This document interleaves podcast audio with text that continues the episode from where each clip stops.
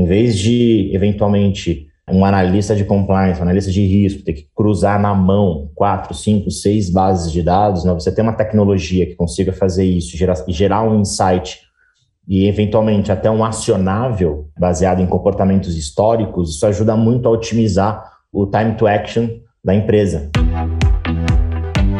Já não dá mais para pensar em gestão de riscos sem o apoio da tecnologia. O uso de dados confere agilidade e precisão às estratégias de monitoramento e torna o programa de compliance muito mais eficiente. É sobre isso que nós vamos falar no episódio de hoje. Seja bem-vindo, seja bem-vinda a mais esta edição do Bytes em Business, o podcast da Nelway sobre o poder dos dados para impulsionar negócios. Eu sou Marcelo Gripe e vou moderar a conversa de hoje sobre o potencial da inteligência analítica aplicada ao compliance. Para isso, tenho a companhia de dois especialistas no assunto. O Vitor Hugo Medeiros, de Luca, é Data Science na Nelway. Oi, Vitor, seja bem-vindo ao podcast. Obrigado pela oportunidade, pessoal. É uma honra estar aqui com vocês para falar de compliance e inteligência artificial. Legal, e está com a gente também o Edu Fonseca, Product Management na plataforma de e-commerce VTEX. Oi, Edu, obrigado pela sua participação. Oi, Marcelo. Oi, pessoal. Obrigado pelo convite. Muito feliz de estar aqui, falar um pouquinho da, da minha experiência com dados e a importância desse assunto tão complexo que é o compliance. Pois é, é inegável a crescente importância de um bom programa de compliance nas empresas, assim como tem chamado a atenção também o uso de tecnologias como combustível desse processo todo. Vitor, como você enxerga a contribuição da tecnologia para os programas de compliance? Bom, eu enxergo um novo patamar no que diz respeito a analytics e inteligência artificial, que é a área onde eu atuo, né? É, muitas possibilidades novas e uma verdadeira disrupção nessa área, né? Eu sei que a, o termo disrupção é, é uma buzzword, né? Mas eu, é realmente o que acontece na área, né? Uma disrupção. Por que que acontece isso, né? Porque IA, é, ela tem a capacidade de enxergar onde o ser humano não consegue diretamente enxergar. Por exemplo, né, enxergar regras mais complexas conexões mais distantes, né, no caso de um, de um Pathfinder, por exemplo. Né, imagine também a PLD, por exemplo, com Analytics. Quantas possibilidades se abrem? Né? São muitas. Imagine os cruzamentos de dados complexos, os, os motores de decisão que a gente pode imaginar com Analytics. Também tem a questão de dados não estruturados, né, que é uma novidade para a gente também. Por exemplo, processamento de texto de forma automatizada. Né, nós, na NEL, nós estamos lançando um produto chamado de mídias adversas, onde o usuário digita o nome de uma empresa ou de uma pessoa na plataforma e a plataforma busca notícias adversas relacionadas a essa pessoa ou empresa, né? Ou seja, notícias que não são tão boas, né? Digamos assim, a gente a gente coloca adversas né, relacionadas a essa pessoa ou empresa. Então, tudo isso são exemplos, né, que eu estou citando aqui de como a tecnologia está criando essa disrupção no mercado. Né? Toda semana a gente vê um novo, um novo produto de IA que está sendo associado com um risk compliance. A gente tenta correr atrás disso para fornecer o um melhor para os nossos clientes. Né? E, por outro lado, o cliente também tem um grande ganho em cima disso aí. Né? O cliente tem processo de automação, processo de resolução de negócios de forma muito mais limpa e estruturada. Né? Essa que é a maior vantagem. Legal, nós vamos aprofundar aí ao longo do podcast mais casos de uso, vantagens, né? E Edu, entrando no detalhe do que o Vitor trouxe, quais são, na sua visão, os elementos que compõem o conceito de data analytics e suas aplicações mais interessantes na gestão de riscos? Nos últimos anos, principalmente depois da pandemia, né, a, a tomada de decisão ela se tornou o cerne de todas as empresas, né? E com isso, a necessidade de, de cada vez gastar menos tempo na tomada de decisão. E acho que é aí que entra muito o analytics, né? Em vez de, eventualmente, um analista de compliance, um analista de risco, ter que cruzar na mão quatro, cinco, seis bases de dados, né? você tem uma tecnologia que consiga fazer isso, gerar, gerar um insight e, eventualmente, até um acionável baseado em comportamentos históricos, isso ajuda muito a otimizar o time to action da empresa. Né? Então, quando a gente fala análise de risco, poderia falar N produtos aqui, né? Desde uma análise cadastral, fazer o, o Know your, your, Customer, até uma análise na hora de você for contratar uma pessoa, né, do Know Your Employee. Então, quando a gente fala análise de, de, de risco e tecnologia, né, pegando muito gancho do que o, o Vitor trouxe, né, de é, Natural Language Processing, AI, Machine Learning, é, Data Science, ele é muito focado para a gente diminuir esse time to action e eu não vou falar que a gente deixar de errar, porque isso acho que é praticamente impossível, mas a gente mitigar o erro o máximo possível. Por isso que é muito importante a tecnologia. E com o advento da tecnologia, a gente vê também que o compliance ele começa a se encaixar, né, ou essa visão de compliance em todo o desenvolvimento de um produto de tecnologia, né, desde do momento que você está coletando os dados até o momento que você está disparando ou liberando um produto para os seus clientes. E claro, né, com as leis cada vez mais sendo mais severas, né? A gente tem LGPD, GDPR, a lei da Califórnia, as redes sociais, elas têm as suas próprias legislações. Então, quando a gente começa a pegar todo esse arcabouço de legislações que tem multas muito pesadas, isso também faz com que as empresas fiquem mais receosas de deixar suas análises de risco numa planilha de Excel, né? onde não é nada é, seguro, qualquer pessoa pode acessar aquele dado, então não tem uma auditoria, ele não é rápido para você tomar uma decisão, ele não é instrumentado para você conseguir gerar um insight, né? Então, até teve uma pesquisa do Gartner de 2019 2020, não lembro direito, que os entrevistados falavam que menos de 50% das suas tomadas de decisões eram baseadas em analytics porque ele não gerava insights acionáveis. Então, quando a gente fala de analytics e risco, é muito importante a gente conseguir atrelar um insight acionável para aquela pessoa. Não adianta só falar assim, ó, isso aqui é, tá errado. Não, olha, isso aqui tá errado por conta disso, disso, disso, disso, disso. O ideal é que você faça isso, isso, isso. Por isso que cada vez mais a gente vê que machine learning, data science, NLP, então tudo, todos os ferramentais e assuntos que estão ao entorno é, de analytics e, e data science estão ficando cada vez mais forte dentro das empresas. Né? Eu vejo muito, por exemplo, na área de produto, data product managers nascendo, muitas áreas de, de, de data science nascendo, surgindo dentro das empresas, muito com esse viés de olhar dados e compliance. Eu também gostaria de acrescentar que a nossa sociedade como um todo ela passa por uma grande digitalização de dados, né? A gente tem é, em várias áreas aí a gente percebe que muitas informações estão sendo digitalizadas e com risco compliance não é diferente, né? Então a gente percebe que a quantidade de dados que a gente está movimentando em risco e, e, compliance é cada vez maior. Né? Então, eu gostaria de acrescentar isso, eu gostaria de acrescentar que está ficando humanamente difícil você tratar a quantidade tão grande de dados assim dentro das empresas. Então, é preciso que você use ferramentas de inteligência artificial para, digamos assim, dominar né, tantos dados que estão chegando, para você facilitar né, o processamento de tanto dado que vem para você tomar as melhores decisões possíveis, né? É, o Vitor foi cirúrgico e é, é cada vez mais difícil e para não dizer impossível administrar com um olhar cuidadoso, né, de forma adequada essa quantidade enorme de dados que estão transitando pelas empresas, né? É, e sabemos que tem desafios envolvidos também. Vitor, quais são as barreiras que precisam ser transpostas no sentido de tirar o melhor proveito da análise de dados? Então, Marcelo, na minha visão, né, a principal barreira de todas é a cultura de analytics. Né? Eu vou falar mais pela minha área, assim, a cultura de analytics especificamente. Assim como existe nas empresas a cultura de segurança cibernética, né, a, a cultura de governança de dados, entre outras, né, várias culturas que existem dentro de uma empresa, existe também a cultura de analytics. Essa cultura depende muito de uma cultura forte de dados, algo que é muito forte aqui dentro da Nelly, depende muito de uma governança de dados forte também. O que seria exatamente uma cultura forte de analytics, né? Assim, resumindo bastante esse, esse, esse tema que daria um, podcast inteiro, na minha visão, seria a empresa entender o potencial de analytics. O que, que pode e o que, que não pode ser resolvido com analytics. Enxergar oportunidades.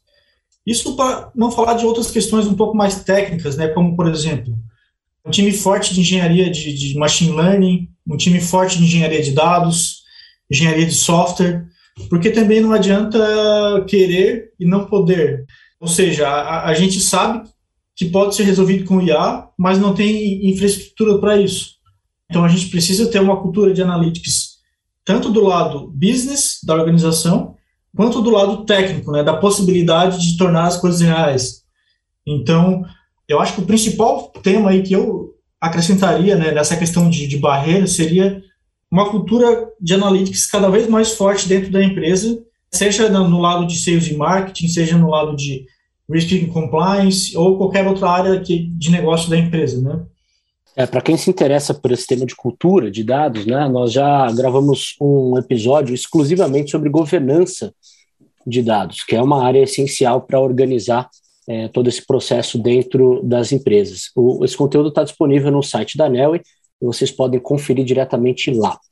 Edu, voltando com você, é, você poderia compartilhar algum case de gestão de riscos em que o uso da tecnologia tenha sido determinante para identificar previamente e evitar problemas maiores no futuro? Cara, consigo, né? Porque antes de ser Product Manager, eu fui Customer Success, né? É, e eu lembro de alguns casos de, por exemplo, principalmente no, no mercado de, de, seguros, né? Quando uma empresa vai comprar uma carteira de seguros de um banco, por exemplo, né? então você fazer previamente uma análise daquela carteira para ver o real risco dela, né? Putz, será que realmente ela vale a pena? Será que realmente o retorno a médio e longo prazo vão fazer sentido?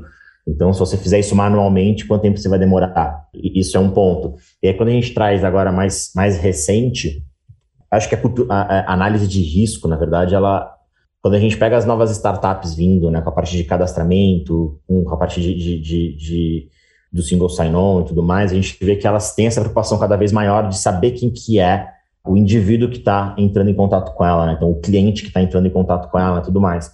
Então eu vejo uma, uma tendência muito forte nas empresas de tecnologia, então a gente pode falar das grandes big techs do Brasil, né? então pega um iFood, Uber, própria Amazon, enfim, elas fazem todo um trabalho muito forte para entender previamente se aquele usuário que está entrando na plataforma deles para consumir o, o, o, conteúdo deles, ele é uma pessoa é, que vai ajudar ou não, né? que vai dar, vai dar algum problema no futuro ou não. Né? Esse é um tipo de use case. Né?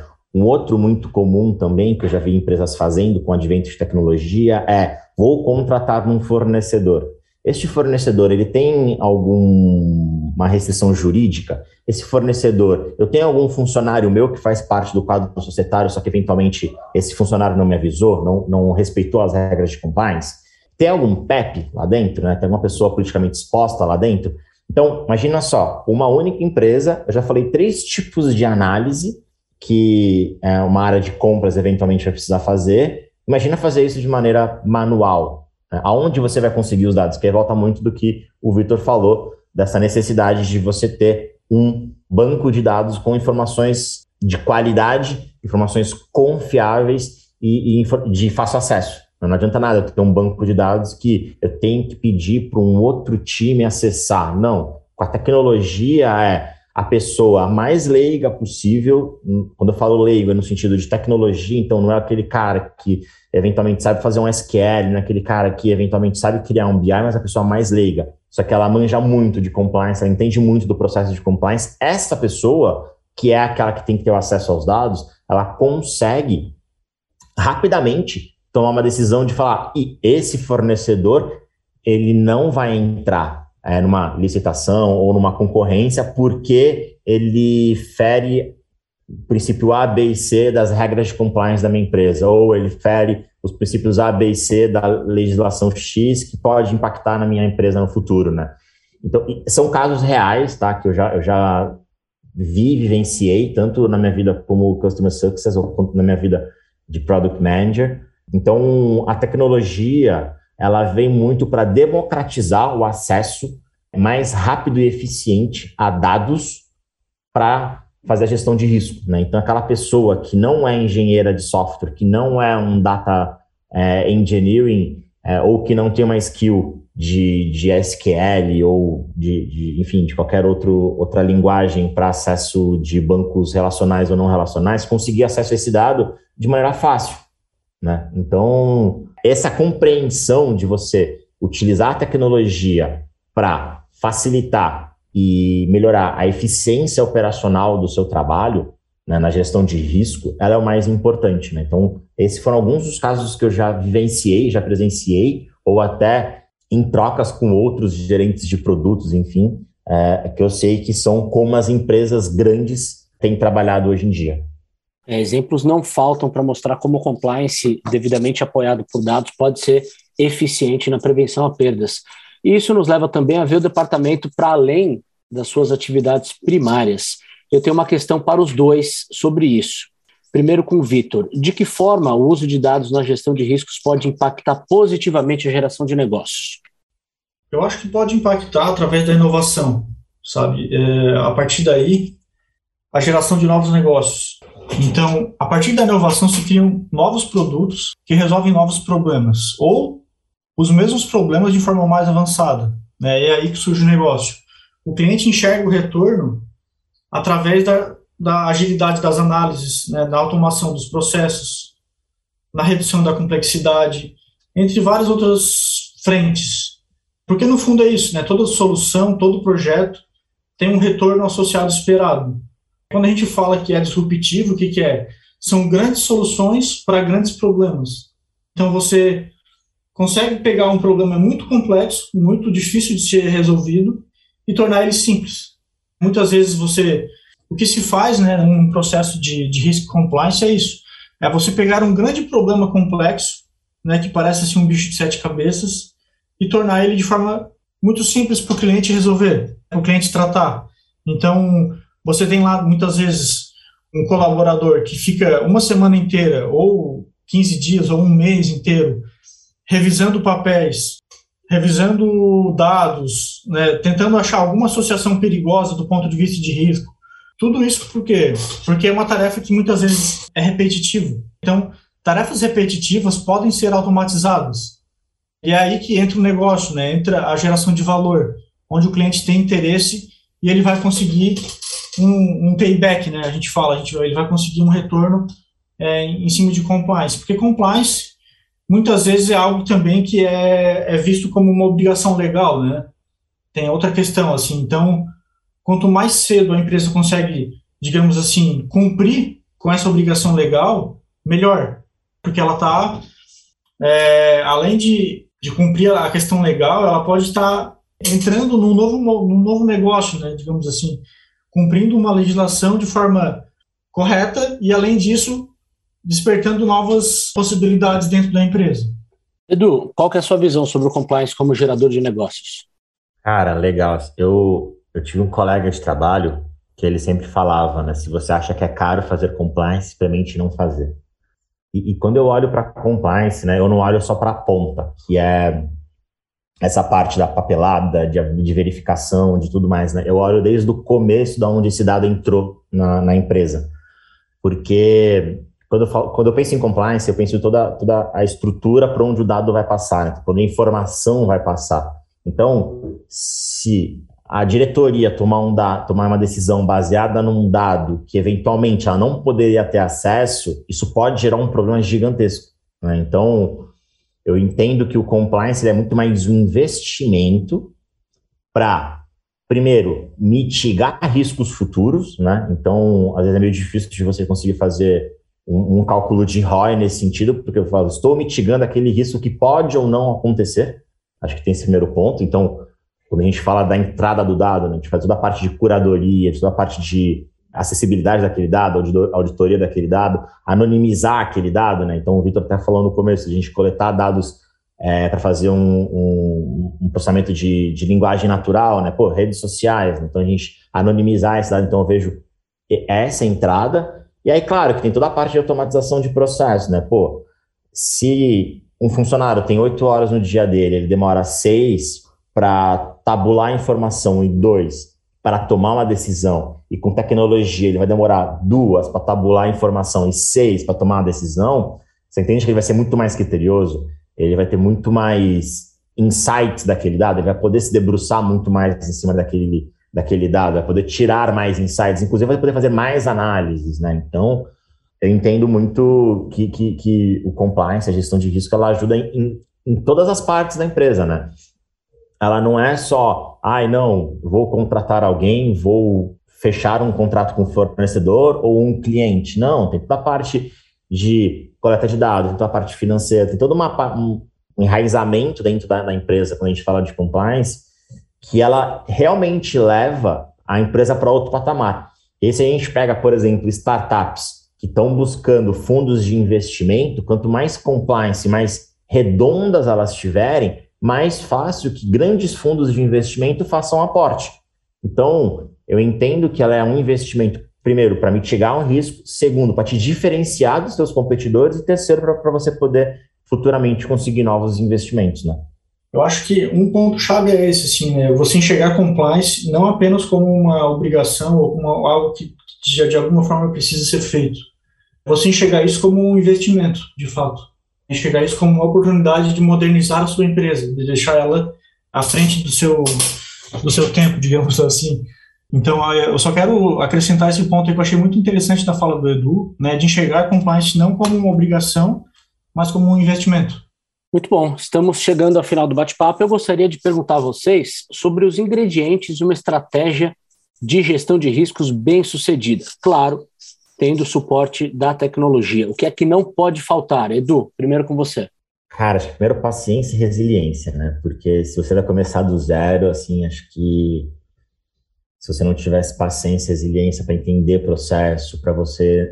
E aí, puxando para a parte de tecnologia, né? Pô, criar um data warehouse onde você vai armazenar esses dados, criar toda a parte de security para você conseguir fazer auditoria dos dados, toda, criar depois toda a parte de analytics para que alguém consiga consumir esses dados. Né? Então, isso, isso leva, isso necessita paciência e resiliência.